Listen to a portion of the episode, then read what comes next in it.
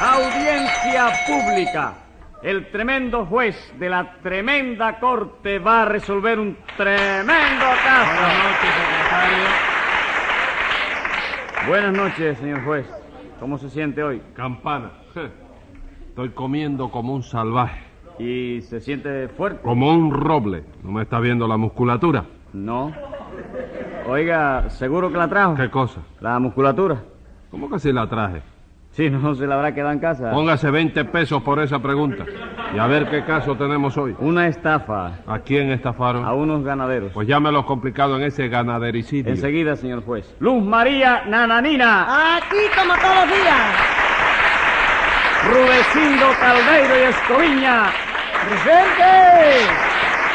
José Candelario Tres Patines. ¡A la reja! Bueno, vamos a ver qué les pasa a ustedes hoy. Que Tres Patines nos volvió a estafar, señor juez. No, no, no, no. eh, eh, eh, va a ponerse la- Eh, no No, chico, es que No eso empiece. es, es que no es verdad eso. No chico. empiece a discutir. Pero no es verdad eso. Cállese la boca. Ustedes acusan de estafa a Tres Patines, ¿no es eso? Sí, señor. Pues Oye proceda- el otro, oye el otro. Oye el otro nada, cállese la boca. Procedan a explicarme cómo tuvo lugar esa estafa. Con mucho gusto y fina voluntad, doctor. Pero ante todo, quiero advertirle que Nananina y yo compramos una finca en la provincia de Camagüey y que ahora nos dedicamos a la cría de ganado. ¿Y les va bien en ese negocio? Bueno, doctor, ah, realmente, vamos, hombre, aún no lo sabemos. Porque eso depende de cómo venga la cosecha de terneros, que ya usted sabe que son las matas que producen la fruta llamada bistec. Entonces aún no saben qué tal les irá, ¿verdad? No, porque la cría de ganado es un negocio a largo plazo, debido a que los terneros demoran mucho en crecer, doctor. Si nuestra salvación sería al encontrar algo que los hiciera crecer más a prisa. Bueno, Recindo, pero... eh, eh, eh.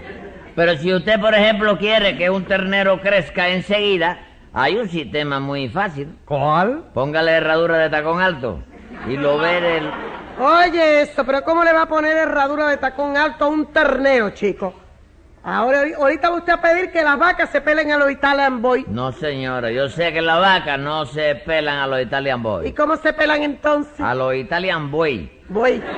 Bueno, dejen el pelado de las Qué vacas. vergüenza estáis. Entonces, Rudecindo, el inconveniente de ese negocio es lo mucho que demoran en crecer las reses, ¿no es Tú eso? lo has dicho, tú lo has dicho, sí. ¿Qué tú lo- qué es eso? Digo, usted lo ha dicho, Ah. doctor, perdón. Porque ya usted sabe que el ternero primero se llama becerro, Ajá. después añojo, después utrero y después novillo. Exactamente, si según va creciendo, tú sabes, va cambiando de nombre. Sobre eso, precisamente, yo hice una vez un pequeño verso, dado a la cuestión de la poesía que yo interpreto, ¿no? Y bastante triste, por cierto, ¿De ¿no? veras como decía ese verso? El versito decía así, oye, eso. Sí, dice, ternerito, ternerito que vives en Camagüey, me das pena, pobrecito. Pues, mm, de acuerdo con la ley, cuando seas mayorcito, en lugar de ternerito habrá que decirte buey. ¿Y Como qué le importa? La, la metamorfosis Sí. que va subiendo. Sí. ¿Y qué le importa al ternero que le digan buey tres patines? ¿Cómo no le va a importar, chico? A ver, que te digan voy a ti para que tú ¿Eh? Diez pesos de multa por esa manera de razonar. Pero es que... ¿sabes Es que qué? nada. Bueno, sí, ¿verdad? Eso no es manera de razonar. Porque yo no he sido ternero nunca. Ah, tú naciste güey viejo. ¡No, señor! En fin, el negocio de criar res es un negocio muy lento, ¿verdad? Sí, señor juez, porque las reses no suelen tener más que una sola cría. Rara vez tienen dos. No, nananina, ah, no hay ninguna red que tenga bibijagua, ¿comprende? ¿Cómo vivejagua? Que tenga... Eso es a las matas. ¿Cómo le va a caer a una res vivejagua? No, bibijagua, chico, dos, dos, dos... Sí, sí. ¿Eh? Sí, sí. No te ríes, chico. No, si nadie se está riendo. Jimagua. Ajá, que tenga dos crías de eso, chico. Pero ¿cómo que no, chico? Hay vacas que han tenido dos terneros. Sí, pero cuando una vaca tiene dos terneros no se llama res. ¿Y cómo se llama entonces? Duplex. Duple. Ya no es res, es duplex. Ya no es res, es duple. Yo nunca he oído eso, tres patines. Bueno, porque eso es nuevo, chico. Eso lo aprendí yo en la finca de un amigo mío que se dedica a criar ganado cebú y tiene una clase de carne, chico. ¿Quién? ¿El ganado cebú? No, no, ese amigo mío. Bueno, pero ven acá, esa carne es bovina. No, ¿qué va a ser bobina, chico? Es una rubia platinada Momento. ella. Momento, Pero tres que- patines. Esa carne es de falda. Como no, de falda, de blusa y de todo lo demás, chico, adiós.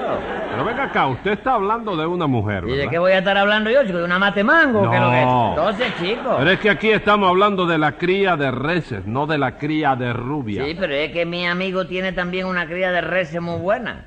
En el lado de acá de la finca tiene la parte del ganado que no está criada aún, ¿no? Sino que se está criando. Y en el lado de allá está la criada. La parte criada. No, no, la criada de la finca, que está muy linda Bien. también, la muchacha. Cállase la boca, hágame el favor. sí. Se va a callar la boca o le voy a poner una multa. Trigueña de ojo oblicuo. Que ¿eh? se ca... ¿Qué ojo oblicuo? De eso de cortina, ¿no? ¿Eh? Trigueña chinada. Sí. De ojos grandes, Tú la rasgados. conoces, chico. ¿Cómo que la voy a conocerla? Es lo que usted me está detallando. La criada de la finca. ¿No es esa? Sí, la criada de la finca, ¿eh? Bueno, bueno, cállese la boca. Siga rudeciendo. Ese es el único problema que tiene usted, ¿verdad? Bueno, doctor, otro problema es el que el ganado, comprende, se enferma de cualquier cosa, sobre todo si bebe agua que esté contaminada. ¿Y cómo se evita eso, Rudecindo? Pues en los sitios donde el agua ofrezca peligro, hay que colocar un letrero que diga, ojo, no beber aquí. ¿Y eso para qué? ¿La vaca sabe leer? Bueno, doctor, la mayoría no, ¿Sí? pero hay algunas que deletrean su poquito y se lo avisan a las otras, comprende. Bueno, bueno, bueno. señor. ¿Y qué hacen ustedes cuando una vaca se enferma? Figúrese, señor juez, la curamos lo mejor que nosotros podemos, pero a veces ni nos enteramos siquiera. Claro que no, chico. La verdad es que en el campo debían poner casa de socorro para la vaca, ¿no? ¿Qué cosa?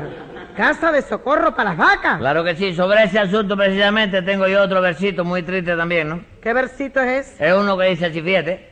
Pobrecita la vaquita que cuando se siente mal no puede ir a un hospital a que le den su sopita o su caldo vegetal, sino que sigue solita comiéndose la hierbita que crece en el platanal. ¡Pobrecita! La vaquita que se ha ponido fatal.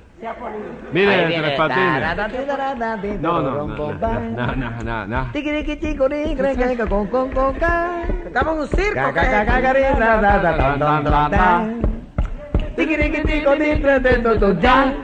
¡Cállese usted! En primer lugar, no se dice ¡Qué relajo! Sino puesto. Bueno, chicos, eh, da lo mismo, porque la vaca, la vaca no lo sabe eso. All right, pero en segundo lugar, ¿por qué se ha puesto fatal?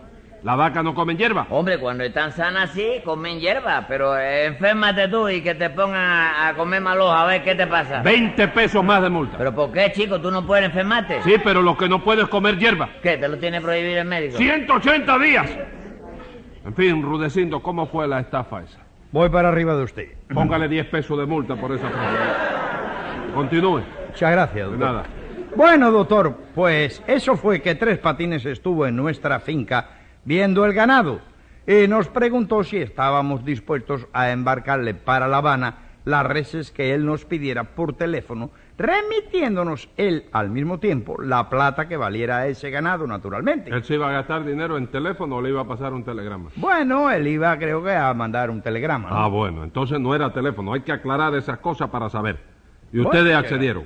Sí, señor, como no, le dijimos que nuestro negocio era vender ganado y que aunque no teníamos mucho dinero todavía, ¿comprende? Mucho Eh, dinero no. Usted mucho me dijo a ganado. mí que no tenía mucho ganado. Sí, Bueno, dinero tampoco. necesitaba porque estaban encomencipiando a laborar en la finca. Bueno, Pero dinero déjelo a él una ¿no? contradicción después. Bueno, que yo le podía mandar cinco, seis o siete reses, sí, las podíamos mandar. Perfectamente. ¿Y qué pasó? Bueno, porque Tres Patines se fue y como a las ocho días, poco más o menos, recibimos un telegrama que aquí lo tengo precisamente y que dice así. A ver, léalo.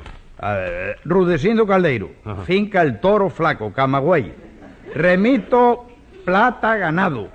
Embarca seis por terminal, tres patines. ¿Y qué? ¿Ustedes embarcaron las reses que pedía? Sí, señor, las embarcamos fe- por ferrocarril para que él las recogiera en la terminal como él pedía, puesto que en el telegrama no decía que mandaba la plata del ganado. Muy bien, ¿y qué más? Pues qué más, que nosotros le mandamos las seis reses, pero que muy descarado nos estafó, porque la plata del ganado todavía la estamos esperando. Porque, le- pero ¿qué plata de qué he ganado? Si yo no tenía que mandarle a ustedes plata ninguna. ¿Cómo que no? Ah. ¿Usted no recibió las seis reces? ¿Yo? No, señora, yo no ni me ocupé más de las reces para nada. ¿Y quién las recibió entonces? Ah, yo no sé, Ah, averigüe. ¿cómo que no sabe? No, Tres no lo sé, Patines? pues no lo sé. ¿Y ese telegrama que le mandó usted a Rudecindo? Eso era por otra cosa, chico. ¿Cómo por otra cosa? Sí, mira, porque yo pensaba dedicarme Ajá. a la compra-venta de ganado, pero Sí. cuando yo llegué a La Habana, me olvidé de eso, porque tenía un problema más importante de qué ocuparme. ¿Qué problema era ese?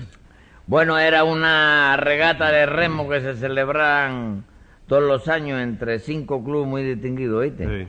Y yo tenía que entrenarme porque yo pertenezco a la tripulación de uno de ellos. ¿De veras qué club son esos? Bueno, son los cangrejos de Carraguao, Ajá. los erizos de Yegaipón, los tiburones de Pogolotti, los calamares de pan con timba y el club mío, ¿Y cuál es el club suyo? los pulpos de tamarindo. ¿Los pulpos o las pulpas? No, no, chicos, lo- lo- los pulpos, pulpas son otra cosa, chicos. Ujú. ¿Y qué? ¿Se celebraron la regata? ¿Cómo no, chicos? Yo quisiera que tú verías, visto, qué, qué, qué entusiasmo, chicos. Oye, los pollitos no se podían contener y besaban a los ¿Y tunfiadores. qué? ¿A usted lo besaron muchos pollitos? Bueno, ninguno, chicos, porque yo llegué en último lugar, tú sabes. La única que me besó a mí fue mamita. Ah, vamos, su mamita sí lo besó. Sí, la pobrecita, cuando supo que yo había llegado en último lugar, me dio un beso y me dijo, no te preocupes, hijito, que el año que viene te voy a alquilar una gasolinera para que le gane a todos los ¿Y comebolatos. cómo va a ir usted a una regata de remos en una gasolinera? Bueno, chicos, eso lo dijo ella para consolarme, tú sabes. Porque luego yo oí que le decía a otra socia de nuestro club, decía, el año que viene ya tú verás que hacemos mejor papel, porque voy a remar yo en lugar de mi hijo. No me diga. ¿Piensa tomar su lugar en la canoa? En la... No, ¿qué canoa? Si esas regatas no son en canoa, ¿Y chicos. de qué son entonces? Ah, son de barca pesquera, chicos. Ah, vamos, son regatas de barcas Sí, entonces. sí, regatas de barcas, Y chicos. usted siempre llega en último lugar. Bueno, en una regata que hubo hace poco en Guanabo, Ajá. mi barca llegó en segundo lugar. ¿Y cuáles barcas competían? Bueno, competían dos nada más. No me diga. Sí. Y la de usted llegó en segundo lugar. Segundo lugar, sí. La otra no ganó, óyeme, por una nariz, chico. Por unos centímetros entonces. No, no, no, no, no, no. ¿Qué? Por un kilómetro y medio, ¿En qué quedamos? ¿No dice que le ganaron por una nariz? Sí, pero con uno, por una nariz como la de Gironella. Una cosa así.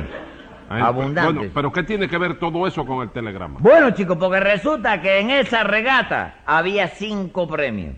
Y el quinto premio, que era el que me correspondía a mí por llegar el último, era un remo chiquito de plata, del tamaño de una cucharita, una cosita así. Y eso fue lo que ganó usted. Sí, chico, entonces yo pensé que a Rudecindo le gustaría saber que yo hubiera ganado ese premio. Y le puse un telegrama que decía así, remito plata ganado.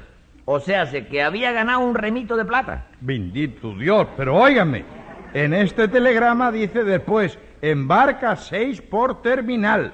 ¿No era que embarcaba seis reses por ferrocarril? No, Rudecindo, No. chico, lo que dice ahí es remito plata ganado en barca 6. O sea, en la barca 6, porque la barca mía es la número 6, ¿no? ¿Y cómo iba a ser la número seis si no compitieron nada más que cinco? Bueno, eso no importa, sean la que sean, a la barca mía, como llega siempre en último lugar, siempre le ponen el número 6. ¿Y eso por qué? Porque en los terminales, el número 6 es jicotea. No me diga. Por eso le ponen ese número. Claro, chico, y por eso yo le puse a Rudecindo en barca 6 por terminal, para que supiera por qué mi barca era la número 6. Bendito Dios, señor juez, hágame el favor. Calma, Rudecindo, no me diga nada.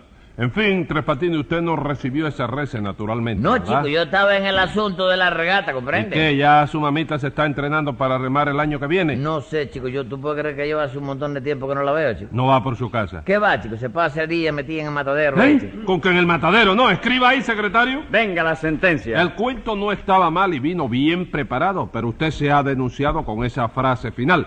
Pues por ese matadero a donde va su mamita va a pasarse un año entero encerrado en la lomita.